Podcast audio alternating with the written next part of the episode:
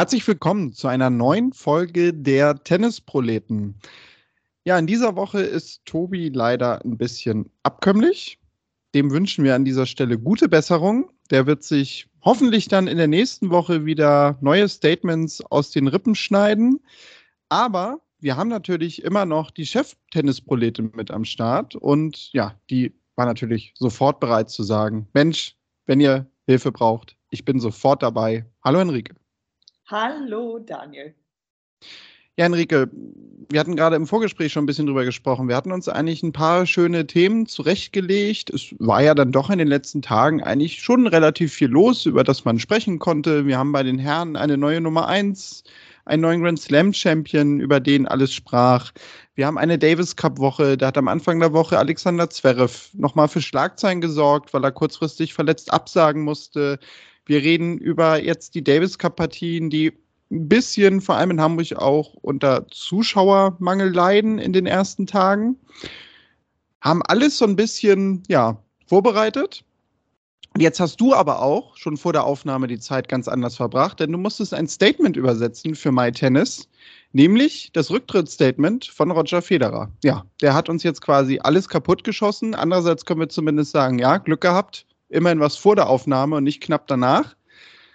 Roger Federer wird also in der nächsten Woche beim Laver Cup nochmal teilnehmen, quasi mit den ganz Großen zum Geleit und danach seine Karriere beenden. Wir haben, glaube ich, alle doch ja irgendwie damit gerechnet und konnten uns emotional darauf einstellen.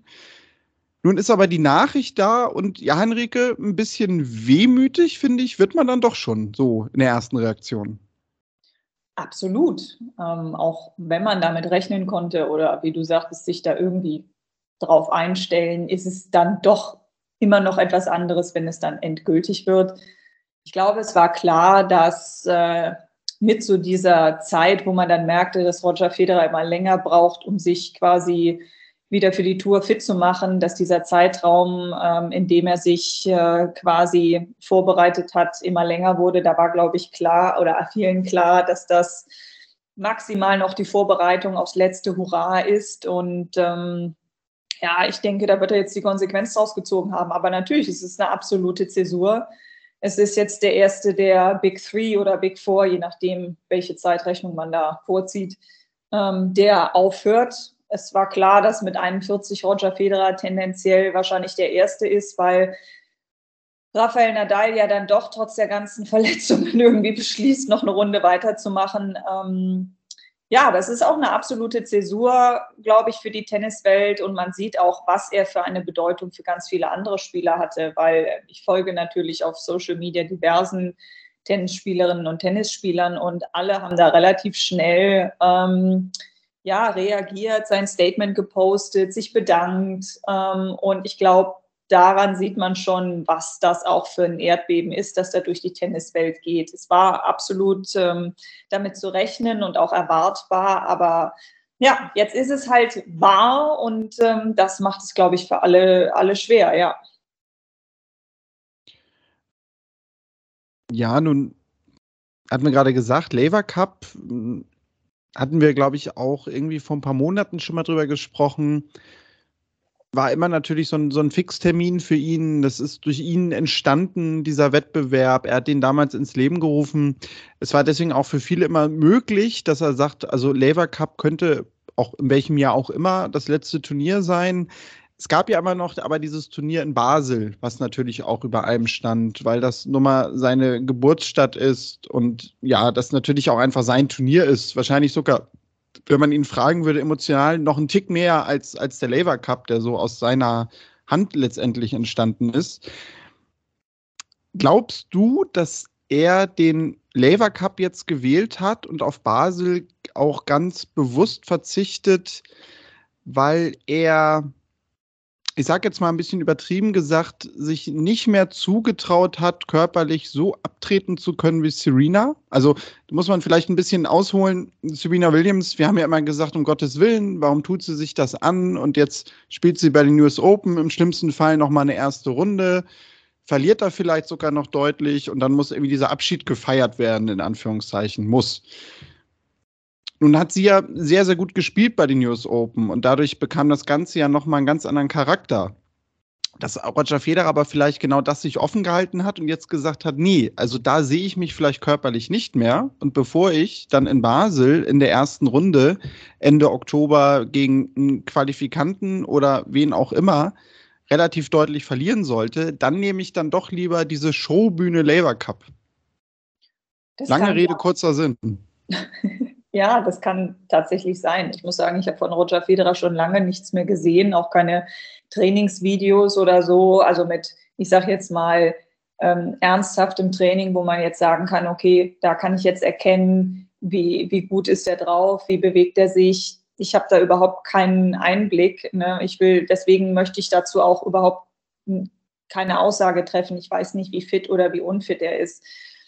Ähm, ich kann mir schon vorstellen, dass äh, Roger Federer Serena Williams gesehen hat und vielleicht für sich auch einfach gefragt hat, möchte ich mir das so antun? Also ist das meine Art, rauszugehen, weil ich denke auch, dass er durchaus realistisch gesehen keine Chance mehr hätte, gehabt hätte, jetzt hier die große Welle zum Abschluss zu machen. Ähm, genauso wie das Serena Williams schwer fällt oder schwer fiel. Ähm, äh, irgendwann kann man halt mit den anderen auch nicht mehr so richtig mithalten. Ähm, und ich glaube auch, dass ein Roger Federer da auch nicht mehr so ganz von seiner Aura leben kann. Ne? Es gibt halt inzwischen zu viele gute junge Spieler, die ähm, großen Respekt äh, für die alte Garde haben, aber sich davon auch in Matches nicht mehr so beeindrucken lassen. Das ist etwas, was auch Novak Djokovic erlebt oder Rafael Nadal erlebt, dass so ein bisschen dieser Nimbus der Unbesiegbarkeit auch langsam verschwunden ist. Und wenn man davon nicht mehr zehren kann und körperlich wahrscheinlich halt einfach auch nicht mehr dieses Level erreichen kann, wird es natürlich schwer. Roger Federer ist jemand, der schon immer in seinem Leben äh, seine ganze Karriere irgendwann extrem professionalisiert und auch orchestriert hat. Und ich denke mal, dass diese Art rauszugehen, zu sagen, okay, ich mache jetzt noch so ein semi-offizielles Turnier, dann haben mich noch mal alle gesehen und dann ist auch gut, passt, glaube ich, besser in den Duktus, wie er seine Karriere geführt hat. Und eine Serena Williams ist halt eher jemand, die sagt, ich gehe mit dem ganz großen Drama und großen Knall raus und dann ist auch gut. Ich glaube, das ist auch ein bisschen einfach ein Spiegel der Charaktere, wie beide halt so ja, ihr Leben und ihre Karriere gestaltet haben. Ja, du sagtest das gerade mit dem Nimbus. Da haben wir uns ja eigentlich im letzten Jahr schon auch bei ihm drüber unterhalten. Also ja auch schon vor Wimbledon. Ich kann mich daran erinnern, letztes Jahr, dass er ja in Doha beim Turnier irgendwann im Frühjahr zurückkam und da in der ersten Runde, ich meine, gegen Daniel Evans gespielt hat. Das war damals die, ich kann mich noch daran erinnern, diese ganz große Clubhouse-Zeit. Da haben wir parallel bei Clubhouse über dieses Match gesprochen. Und schon bei dem ersten Auftritt hatten wir alle das Gefühl, also, dass er jetzt auf den Platz geht und Daniel Evans davon einfach nur beeindruckt ist, dass Roger Federer vor ihm steht, das war irgendwie weg. Und das zog sich dann ja auch durch dieses halbe Jahr oder diese paar Monate, wo er gespielt hat, dann halt auch schon in äh, Paris bei den French Open, wo der dann sogar aber auch noch mal ins Achtelfinale gekommen ist, aber dann ja auch ebenso nachher in Wimbledon, also wo er sogar auch Matches noch deutlich gewonnen hat, wie, ich glaube unter anderem gegen Richard Gasquet, wobei gut, das ist Richard Gasquet ist da ja ein ganz eigener Charakter, was diese Matches gegen die Big Three angeht, aber trotzdem war einfach, ja, diese, diese Unantastbarkeit natürlich, die, die er immer hatte, die war im letzten Jahr eigentlich schon komplett verflogen aus meiner Sicht. Ja, auf jeden Fall. Also dieses, dieses äh, Roger-Gefühl, glaube ich, gab es nicht mehr so ganz. Und äh, ich möchte das jetzt auch nicht irgendwie an, als Kritik an ihm verstanden wissen oder irgendwie sagen, dass er da ja etwas von seiner Strahlkraft grundsätzlich verloren hat. Das ist es nicht. Nur er konnte das nicht mehr so richtig in Matches übertragen, also auf den Gegner was ja letzten Endes auch okay ist. Also irgendwann müssen, glaube ich, junge Spieler auch aufhören, sich von älteren, erfahreneren beeindrucken zu lassen, weil sonst kommst du ja selber nie in diesen Bereich rein, dass du die Erfahrung mal gemacht hast, diese Hürde zu überschreiten.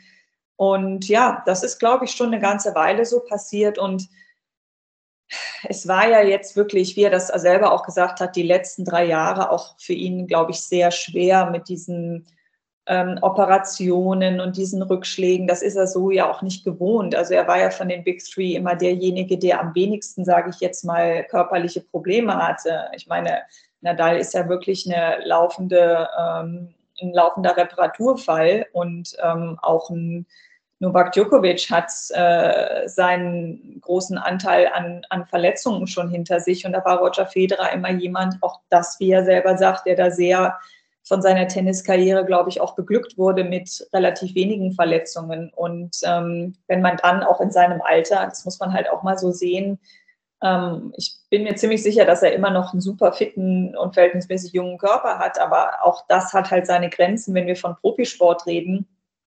Und ich glaube, dass er da halt auch in den letzten Jahren gemerkt hat, dass es entweder nur mit sehr, sehr viel Quälerei und sehr, sehr viel Abstrichen geht oder aber man zieht halt jetzt mal ganz sauber den Schlussstrich. Und ich glaube, dass wir alle wissen, dass Roger Federer eher der Typ ist, für den ich mache jetzt einfach den Cut und gut ist. Ja, richtig. Und wie ich natürlich eben schon sagte, also Lever Cup ist die Bühne ja nochmal eine andere. Da haben wir dann ja sogar einfach den Fall, das wäre ja bei keinem anderen Turnier so in der Form gewesen, dass ein Rafael Nadal direkt dabei ist, dass Novak Djokovic ja sogar dabei sein wird. Also, dass er ja sogar so mit, mit den anderen beiden, wo er diese Ära jetzt zusammen geprägt hat, auftreten wird, was es so in der Form ja eigentlich gar nicht gibt. Also letztendlich hat er ja wirklich mit, mit dieser Turniererfindung eigentlich seinen, seinen, seinen kompletten Abgang so vorbereitet, als wäre das vor fünf, sechs Jahren, als diese Idee aufkam, ja, quasi schon so das Grundprinzip des Ganzen gewesen, kann man ja fast vermuten. Ich würde es ihm zutrauen ich würde es ihm zutrauen, dass er da durchaus auch mit, mit halbem Auge drauf geschielt hat, dass das für ihn eine Möglichkeit ist, sich da, naja, einmal nochmal eine Art von Denkmal zu setzen, um was wirklich definitiv immer mit ihm in Verbindung stehen wird. Ne? Natürlich wird auch Wimbledon immer irgendwie mit ihm in Verbindung stehen, aber Wimbledon ist halt auch ein Turnier, äh, in dem siehe zum Beispiel Novak Djokovic halt auch andere jetzt serienmäßig erfolgreich sind. Und äh, da wird es bestimmt irgendwann auch irgendwann mal einen geben, der wieder schafft, alles zu überstrahlen. Und ähm, deswegen kann man sich natürlich an so lange Traditionsturniere nicht komplett alleine koppeln. Beim Labour Cup ist das natürlich äh, was anderes. Das ist sein, sein Ding.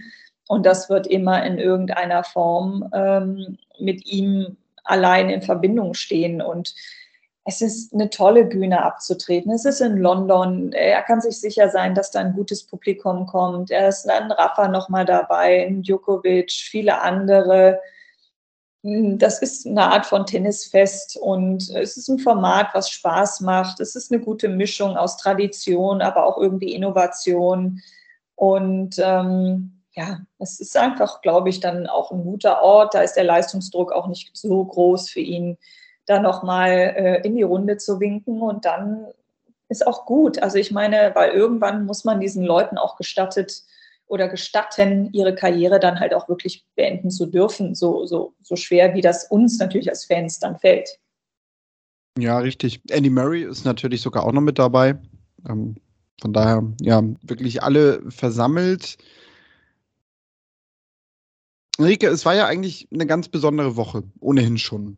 Und irgendwie schließt sich damit ja sogar auch mit dem heutigen Tag ein Kreis, denn das dürfen wir jetzt natürlich nicht vergessen. Wir haben am Anfang der Woche ja schon was sehr Historisches erlebt, nämlich die jüngste Nummer eins der Weltrangliste, die es bei den Herren bisher je gab, Carlos Alcaraz, der für viele ja sowieso schon so ein bisschen, ja, quasi in, in einer Person vereint gerade das Erbe der Big Three ist und ja, jetzt ist das natürlich schon wieder ein paar Tage her und eigentlich gerade durch die ganze Nachrichtenlage mehr als kalter Kaffee von vorgestern. Aber trotzdem müssen wir natürlich irgendwie noch mal ein paar Sätze dazu verlieren. Carlos Alcaraz also gewinnt die US Open gegen Kaspar Rüth. Die beiden haben gemeinsam beziehungsweise eher gegeneinander um die Weltranglistenposition 1 gespielt.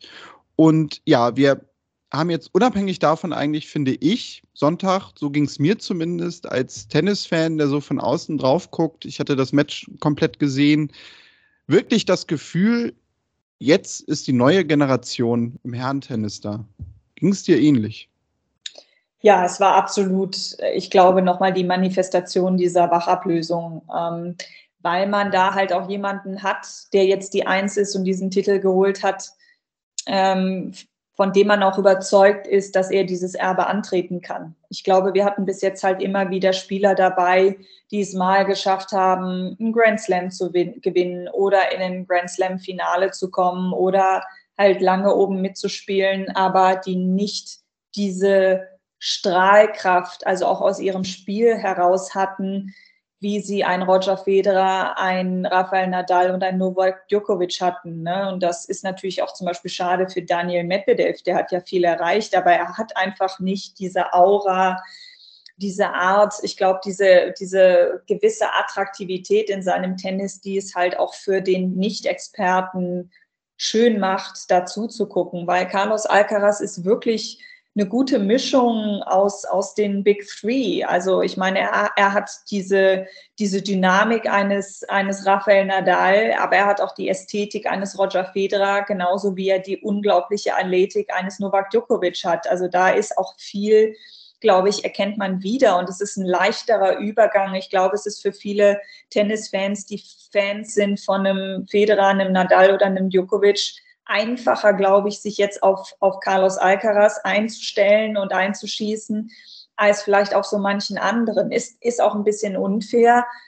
Aber Carlos Alcaraz hat Tennis, glaube ich, wieder spannend gemacht, ohne so einen harten Cut zu haben. Also es ist nicht auf einmal, jetzt sind die Großen weg und jetzt müssen wir wieder fünf Jahre warten, bis sich da mal wieder irgendwie die nächste Truppe rausbildet, die da dem Peloton quasi ent, äh, ent, enteilt ähm, wir haben das jetzt schon. Und ähm, ich hoffe für Carlos Alcaraz, dass ihm trotzdem der Raum gegeben wird, sich als eigene Person zu entwickeln, dass man ihn nicht über alle anderen definiert. Aber ich glaube, man kann auch sagen, auch mit dem Kaspar Rüth, ich meine, der hat sich unglaublich weiterentwickelt in dem letzten Dreivierteljahr. Also viele haben ja gesagt, der kann Sand und sonst nichts. Und äh, wie er so manches Match jetzt auch bei den US Open bestritten hat, auch was seinen Aufschlag angeht und auch die Power in seinen Schlägen. Da sieht man schon, dass er durchaus noch willens ist äh, und dass da auch noch Raum ist, dass er sich weiterentwickeln kann. Und, und hey, ich meine, wir hatten zwei Spieler, die jetzt die Eins und die Zwei der Tennisherren sind, die um ihren ersten Grand Slam-Titel und eben die Verteilung Eins und Zwei gespielt haben. Ich glaube, so spannend war Herrenfinale US Open auch schon lange nicht mehr. Hm, insofern ist es eine beeindruckende Leistung. Ähm, ich glaube, wir müssen uns, uns ums Herrentennis keine Sorgen machen. Ähm, ich hoffe aber dennoch, dass, dass ein Carlos Alcaraz halt ähm, Raum hat, sich auch noch zu entwickeln und dass man ihm halt auch Raum gibt, auch Fehler noch zu machen. Ich habe zwei Folgefragen, aber bleiben wir jetzt erstmal bei der ersten Frage, nämlich auf Carlos Alcaraz bezogen er begeistert die Fans ja einfach allgemein durch seine Spielweise, weil die so variabel ist, weil er ganz schwer ausrechenbar ist. Ich habe mir jetzt nämlich auch bei dem US Open Finale mal die Frage gestellt, weil wir ja gerne Spieler so ein bisschen ja kategorisieren, steht gerne mehr an der Grundlinie, geht gerne mehr ans Netz, Vorhand besser, Rückhand besser, Aufschlag besser oder vielleicht auch irgendwie was davon in Kombination wie würdest du da eigentlich Carlos Alcaraz beschreiben? Also, weil ich muss sagen, nach den zwei Wochen ging es mir so ein bisschen so, ich habe lange nicht einen Spieler gesehen, der halt einfach in seiner Spielweise wirklich so schwer zu greifen ist, dass ich persönlich diese Frage nämlich gar nicht beantworten könnte. Hm. Carlos Alcaraz hat ja selber mal gesagt, dass er Schach spielt und ähm, um sich halt auf Tennis auch vorzubereiten und darauf vorzubereiten, diese drei, vier, fünf Züge vorauszudenken. Und ich glaube, das ist eine recht treffende Beschreibung dafür, wie er Tennis spielt.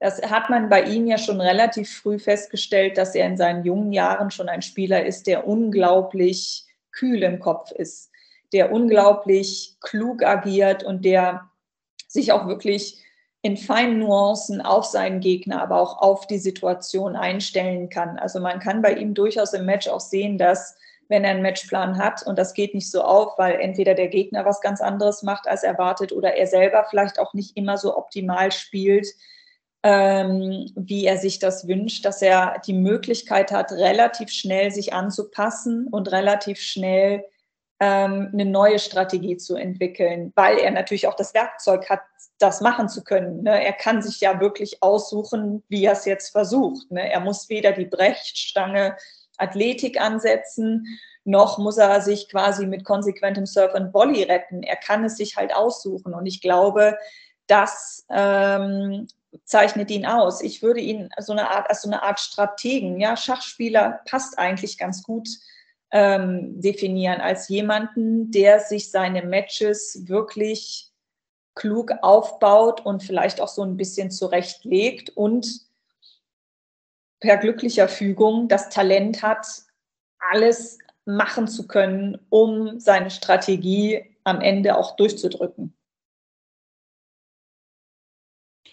Ja, und dann die zweite Frage, da mache ich jetzt wieder einen Sprung Richtung Weltrangliste.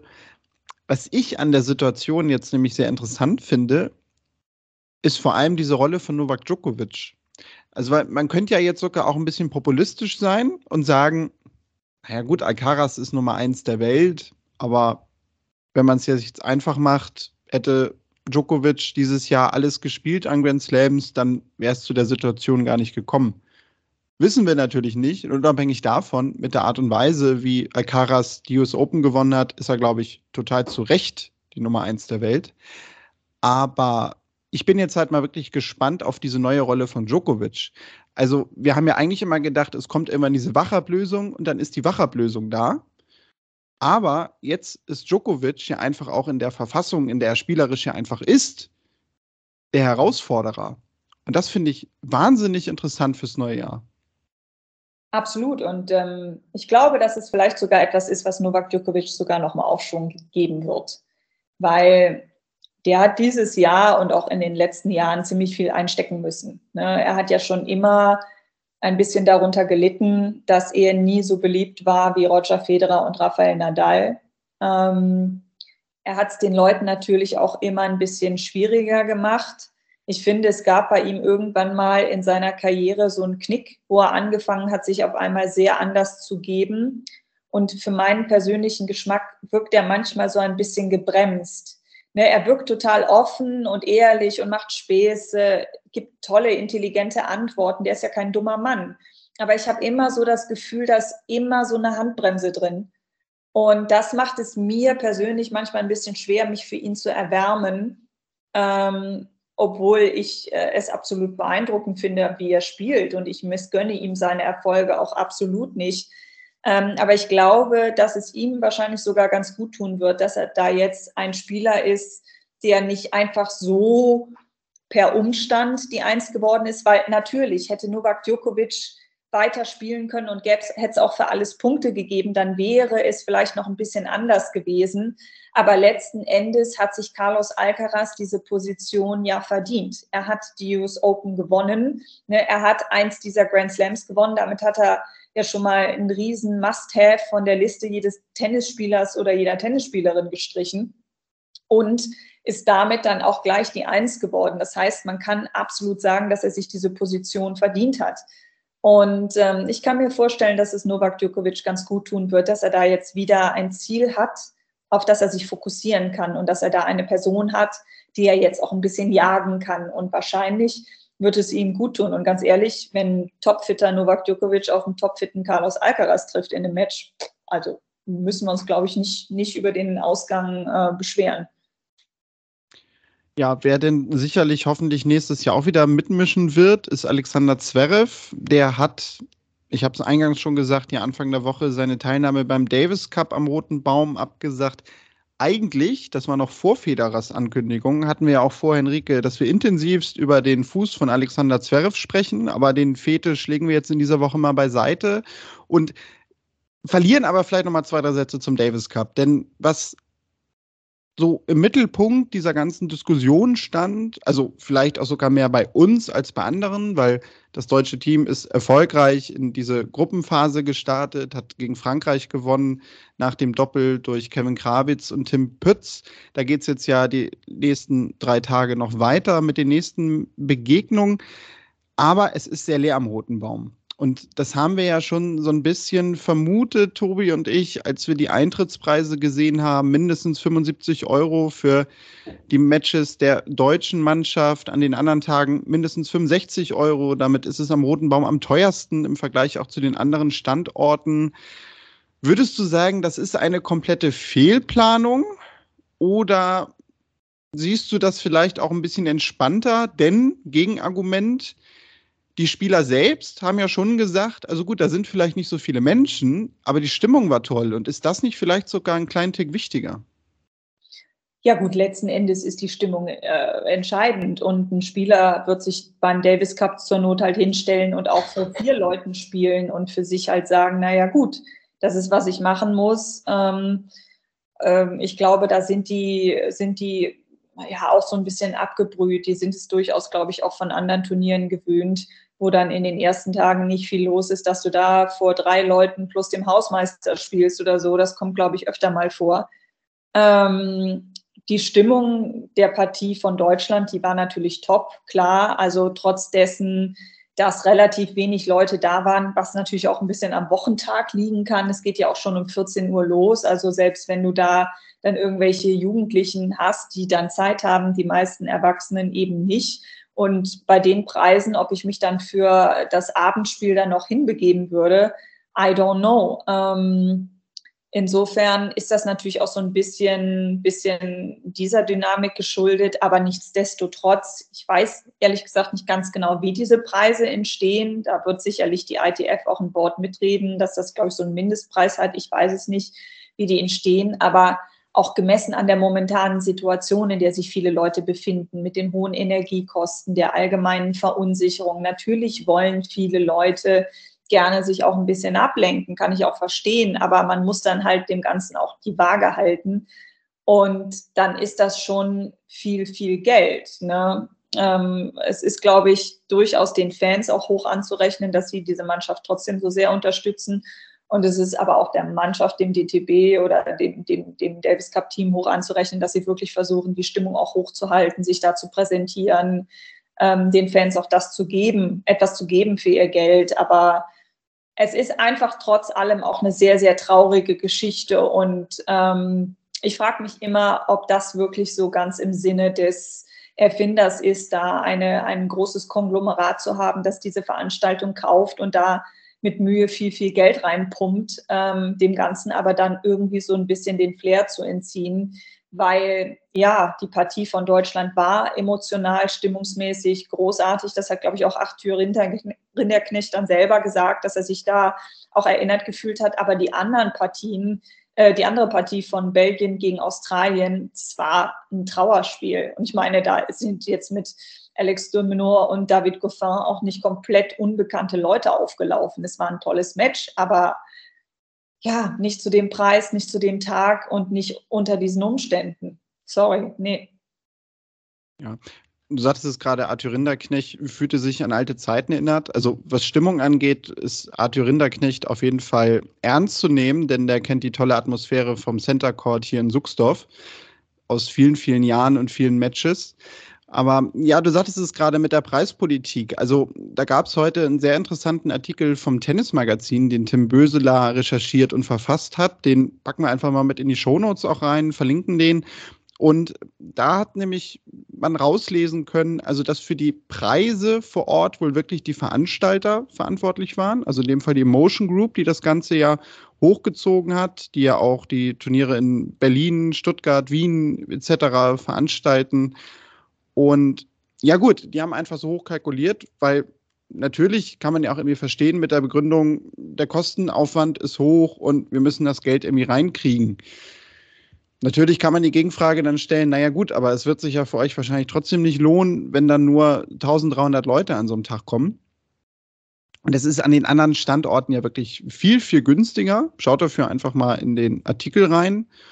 Und ja, unabhängig davon für die, die vor Ort sind, sportlich natürlich interessant, auch ohne Alexander Zverev, ohne Nick Kyrgios. Da muss ich zum Beispiel ja sagen, das war für mich so ein bisschen die Person, wo ich darauf spekuliert hatte, dass er ja an, nach Hamburg an den Roten Baum kommt, weil das wird wahrscheinlich sonst nicht nochmal passieren, solange in Hamburg auf Sand gespielt wird. Und ja, ich würde aber auch sagen, dabei belassen wir es, weil das Ganze läuft mit jedem Tag, den ihr quasi diese Folge später hört, ist das sportlich ja auch schon wieder irrelevant, was wir hier besprechen. Reden wir wahrscheinlich in der nächsten Woche nochmal intensiver drüber. Und ja, kommen vielleicht nochmal zu den Damen, denn das bei aller Nachrichtenlage ja fast vergessen worden. Bei den Damen haben wir doch eine neue Dominatorin würde ich jetzt mal so ganz stark die These raushauen. Iga Swiatek hat die US Open gewonnen, mittlerweile ja nun auch schon mehrfache Grand Slam-Siegerin, die klare Nummer eins. Haben wir die neue Serena Williams? Ich bin jetzt mal total drüber. Ja, könnte sein. Ich meine, man muss natürlich gucken, wie sich das weiterentwickelt. Die Damen haben auf der Tour nach wie vor ein breites Feld. Und auch eine Iga äh, Swiatek wird irgendwann mal wieder verlieren. Ähm, aber wenn das so bleibt ähm, und wenn sie auch ihre Entwicklung so weiter nehmen und gehen kann, dann wird sie erstmal schwer zu schlagen sein, weil ähm, ja, es ist halt die Frage, wer von den anderen Damen hätte das Zeug dazu, sie auf lange Sicht zu triezen, weil eine Iga Swiatek natürlich ähnlich wie ein Carlos Alcaraz eine sehr komplette Spielerin ist. Ne?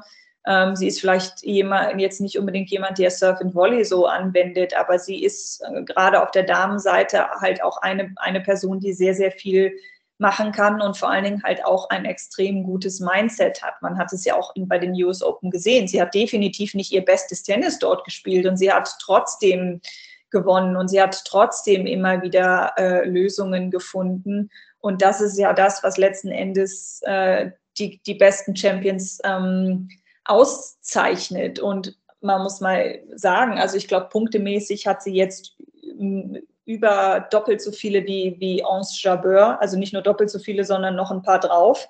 Sie wird jetzt also auf eine ganze, ganze Weile ähm, da oben bleiben. Ähm, und sie hat auch ähm, viel, was einfach auch für sie spricht. Ich glaube, ich habe das auch erst heute noch mal gesehen, dass sie bei den ich weiß nicht, ob es bei den US Open war, für welches Turnier es war, aber dass sie von ihrer Power zum Beispiel auch teilweise die, die ähm, Schläge schneller schlägt als der Herrendurchschnitt der ATP.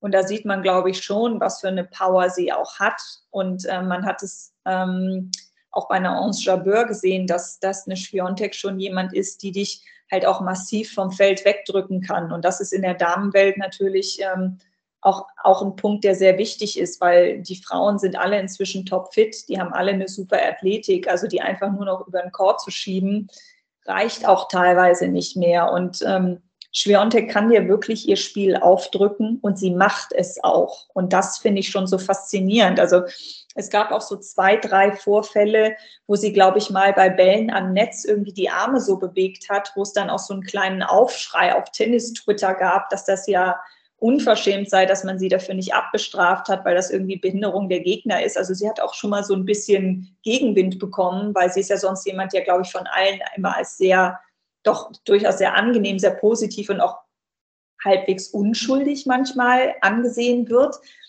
Aber auf dem Platz ist sie schon jemand, der wirklich, und da erinnert sie mich schon manchmal an Serena, ähm, extrem gnadenlos ist. Also die spielt nicht mit dir. Die ist jetzt nicht so eine Katze, die erstmal die Maus so ein bisschen triezt und dann zuschlägt, sondern die ist schon jemand, die will relativ schnell ähm, klare Verhältnisse schaffen. Und das erinnert mich schon ein bisschen an Serena. Aber die neue Serena, naja, ich meine, das ist die Frage, wie der neue Roger. Sind das Figuren, die man wirklich eins zu eins ersetzen kann? Ich glaube, auch in der Iga Swiatek tut man keinen Gefallen damit, wenn man sie jetzt in eine andere Kategorie schiebt, sondern sie soll die die Iga Schwiontek sein. Ja, natürlich. Also, was man, glaube ich, sagen kann, ist, wenn man jetzt äh, von diesen Rollen ausgeht, was dem Damentennis jetzt natürlich an der Weltspitze noch gut tun würde, wäre eine Person, die natürlich dafür sorgt, dass Fans sich wirklich dann reiben können.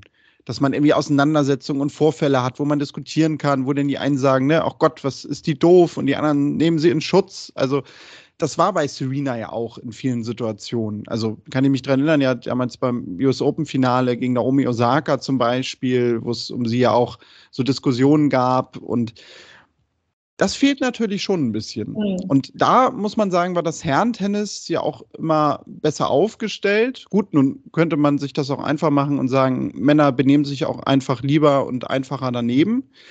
Aber dass so eine Spielerin vielleicht nochmal dazukommt, also würde ich gar nicht so schlecht finden, weil wirklich ja Sviontek und Jabeur nicht nur von ihrer Art und Weise, sondern auch spielerisch ja schon zwei verschiedene Charaktere darstellen. Mhm. Und das hatte ich mir jetzt auch so gedacht am Samstag, als das Finale lief. Das wäre so ein Ding, wo ich mich in den nächsten Jahren noch gut dran gewöhnen könnte, dass man sagt so, ah, das ist so ein bisschen der Klassiker jetzt dieses Jahrzehnts. Also Sviontek, Jabeur, die haben schon viele große Matches gespielt und das kann man sich gut anschauen. Wenn da jetzt noch mal so eine reinstechen würde, dann bin ich geneigt zu sagen, sehe ich das Darmtennis sogar ja sehr, sehr gut aufgestellt, weil ich sehe es ja jetzt schon sehr gut aufgestellt. Aber gut, da müssen wir mit gewissen Chefredakteuren ja manchmal andere Diskussionen führen. Keine Ahnung, was du meinst. Ähm, ja, ich stimme dir zu. Ich weiß noch nicht mal, ob es so eine, so eine Reibungsperson geben muss, jetzt so à la Nick Kyrgios oder so. Ich glaube, es braucht halt schon jemand, der so diese Dominanz einer Iga Schwiontek ähm, so ein bisschen ähm, an, an, dagegen ankämpfen kann. Also ich glaube, es braucht so einen Gegenpol, ähm, ne, so eine Art Duell, das man aufbauen kann. Also es braucht jemanden, der so ein Gegengewicht zu einer Iga Schwiontek bilden kann, weil ähm, let's face it, wenn du dann jemanden hast, der jetzt komplett ähm, das Feld einfach nur überrollt, wird das halt auch schnell langweilig, gar keine Frage, ähm, sehe ich auch absolut ein. Das heißt, ich glaube, es müsste vielleicht noch nicht mal unbedingt jemanden sein, der jetzt charakterlich da total das Gegenbeispiel bildet und der vielleicht, ähm, ja, äh, so ein bisschen, ähm, vielleicht so ein bisschen das Bad Girl ist, weil gerade bei Frauen das ja auch oft dann extrem kippt. Also ich finde schon, dass Nick Kyrgios sein Bad Boy-Tum irgendwie mehr verziehen würde, als wenn es da eine Frau gäbe, die sich so daneben benimmt. Ne? Es gibt ja durchaus ein paar Frauen, die jetzt vom Charakter her nicht unbedingt die Sympathen des Jahrhunderts sind, aber die werden anders, anders bewertet. Klar, Nick Kyrgios hat natürlich auch ähm, seine Spielergebnisse, mit denen er das noch so ein bisschen ausgleichen kann, aber ich bin trotzdem der Meinung, und soweit lehne ich mich jetzt mal aus dem Fenster, ähm, dann hole ich mir gerne nachher auch die Watschen von allen Leuten ab, die dann wieder Feministin schreien. Aber ich glaube, da müsste man dann als Tennisfans so einer Frau auch den Raum geben, so ein Bad Girl sein zu dürfen, ohne dass das dann gleich wieder äh, zu so einer Abwertung ähm, ihres Charakters führt. Ne? Ähm, ich persönlich bin jemand, ich brauche das für mich nicht. Ne? Natürlich finde ich das auch mal witzig, wenn da Leute diskutieren oder es muss auch nicht immer alles smooth sein aber ich brauche dieses Schlägerkloppen, rumbrüllen, äh, sich daneben benehmen nicht für mich persönlich. Ich, ich erkenne den Reiz für viele Leute, gerade für Leute, die Tennis vielleicht nicht so regelmäßig gucken. Ich brauche das nicht, um, um ein Match interessant zu finden, aber ich verstehe schon, dass es natürlich für eine Außenwirkung interessant ist. Das hat man sich ja auch bei einer Emma Raducano so ein bisschen erhofft, ne, dass sie mit ihrer Strahlkraft, die sie halt auch aufgrund ihrer Geschichte mitbringt, ähm, das so ein bisschen übernehmen kann. Aber sie kann es natürlich nicht mit Leistungen ähm, ähm, unterfüttern momentan, ne? muss man mal ganz klar sagen. Ähm, insofern, ja, ich, ich, ich bin nach wie vor der Meinung, und vielleicht schweife ich hier auch ein bisschen ab, dass wir aufhören müssen, Frauentennis und Herrentennis immer wie so zwei Schablonen übereinander zu schieben und dann bei dem einen ähm, die Fehler zu suchen. Ähm, natürlich ist Tennis Tennis und klar ähm, dürfen bestimmte Sachen nicht passieren, aber Frauentennis ist nun mal nicht Herrentennis. Frauentennis wird immer ein bisschen anders aussehen. Natürlich spielen die Damen heute schneller, natürlich können die heute auch andere Sachen und auf, aufbauen und natürlich gibt es da auch heute andere Charaktere und alles, aber es bleibt halt trotzdem immer noch etwas anderes als Herrentennis. Und ähm, für mich wird das zu oft verglichen. Das ist aber auch in anderen Sportarten so. Ähm, ich glaube auch mit der diesjährigen Europameisterschaft der Frauen im Fußball haben die Leute endlich mal angefangen, Frauenfußball für sich zu erkennen als eine Art des Fußballs und nicht immer angefangen zu sagen, ja, aber warum sieht denn das nicht wie bei den Herren aus, sondern zu sagen, okay, das ist Fußball, so kann es auch aussehen. Und das ist etwas, was ich mir für diesen Sport wünschen würde, denn ich bin in diesem Sport ein ganz kleines Licht. Ich mache ein bisschen, schreibe ein bisschen was über Tennis. Ich habe mir alles, was ich über Tennis weiß, angelesen, angeeignet und ich hatte früher auch ähnliche Ansichten wie, ach, Frauentennis ist langweilig und alles. Ähm, und ich muss mich da auch immer wieder selber hinterfragen. Aber ich denke, wir sollten, glaube ich, langsam mal gesamt anfangen, schätzen zu lernen, was wir haben und es vielleicht auch mal annehmen und gucken, was wir da auch für eine Freude erkennen können und nicht immer versuchen, irgendwo Dinge überzustülpen über einzelne Spieler, über einzelne Turniere, über einzelne Situationen, was wir gerne hätten, sondern einfach das zu nehmen, was halt da ist. Ja, absolut. Dem kann ich nur zustimmen. Und weil du es gerade sagtest, schätzen, was wir haben. Wen wir zurückhaben auf der Tour ist Ginny Bouchard, die ja auch durchaus mal die Hoffnungsträgerin war, wenn es darum geht, ja, das Darmtennis so ein bisschen lokomotivartig anzuführen. Sie war anderthalb Jahre jetzt schon wieder draußen. Da habe ich mich echt gewundert, als ich das gelesen habe, wie schnell doch die Zeit vergeht, weil ich kann mich noch daran erinnern, dass ich eigentlich geführt vor sechs Wochen mit Tobi noch äh, zusammensaß und wir über ein Match von ihr gesprochen haben. Ja, sie hat jetzt vor den US Open schon wieder einen Challenger gespielt, hat bei der US Open Quali teilgenommen. Ja, und spielt jetzt auf der WTA-Tour in dieser Woche zum ersten Mal wieder, steht dort im Viertelfinale wir können natürlich noch nicht sagen, in welche Richtung das jetzt bei ihr geht. Da wird wahrscheinlich ja einfach nur erstmal die Hoffnung sein, dass die Schulter hält, dass sie gesund bleibt, dass wir uns das ja in den nächsten Wochen so ein bisschen anschauen können. Aber würdest du sagen, weil ja auch sie eine Spielerin war, die durchaus sehr beliebt war, aber doch auch hier und da für gewisse Dinge in der Kritik stand, dass sie vielleicht sogar so ein bisschen das Musterbeispiel dafür sein kann, wie es laufen kann? Ja, ob sie ein Musterbeispiel ist, weiß ich nicht. Da muss man jetzt natürlich mal gucken, wie das mit ihr karrieretechnisch weitergeht, weil letzten Endes bleibt es halt dabei, ähm, wenn du nicht auch ein bisschen Leistung auf den Platz bringst, und ich mit Leistung meine ich jetzt mal halt Matchsiege einfährst und halt dich da so ein bisschen in einer gewissen Weltranglistenposition halten kannst, dann wird es natürlich auch schwer für dich, da irgendwie so ein Role Model zu bilden. Ne?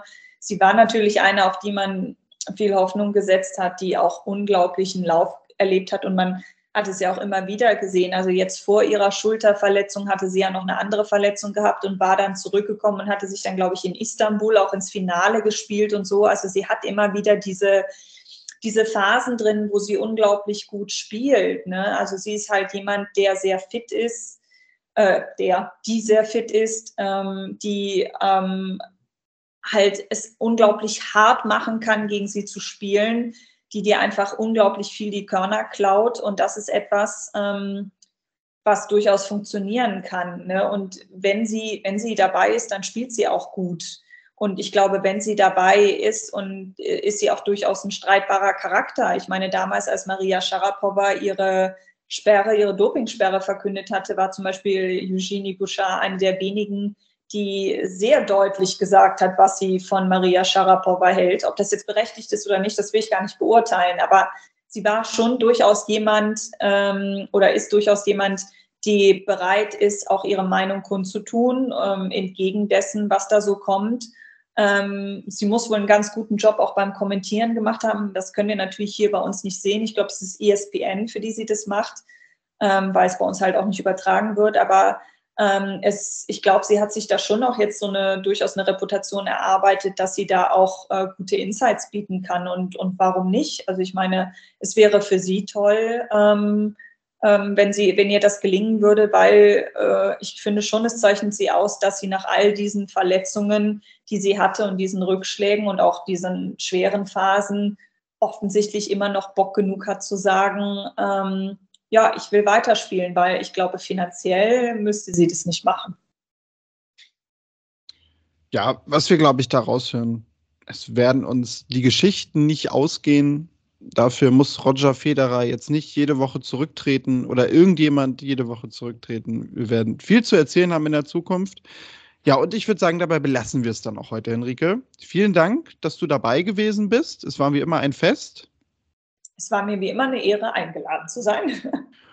Und ja, in der nächsten Woche werden wir dann sicherlich nochmal zwei, drei Sätze zum Davis Cup verlieren, wenn da was Spannendes passiert ist, wovon wir mal ausgehen. Ja, dann geht es ja auch auf der ATP-Tour weiter mit zwei 250er-Turnieren. Der Lever Cup steht an. Auf der WTA-Tour geht es sowieso weiter. Wir schauen mal, was bis nächste Woche so alles passiert ist. Folgt Henrike gerne bei Twitter und Instagram. Das findet ihr auch in den Show Notes, wie immer. Und wenn ihr uns erreichen wollt, gerne per E-Mail an kontakt.tennisproleten.de, wenn ihr sagt, Mensch, zu dem ein oder anderen Thema habe ich vielleicht noch was zu sagen. Oder schreibt uns natürlich gerne auch, wie es euch mit dem Rücktritt von Roger Federer jetzt geht, was ihr vielleicht für bestimmte Erinnerungen habt, die ihr mit ihm verbindet. Interessiert uns alles, können wir uns gerne austauschen. Vielleicht mache ich mit Tobi ja sogar auch nochmal eine Folge dazu, wenn sich das anbietet. Und ja, Facebook, Instagram, Twitter unter Tennisproleten sind wir ebenfalls zu finden. Jetzt sind wir raus. Bis dahin, macht's gut und tschüss. Tschüss.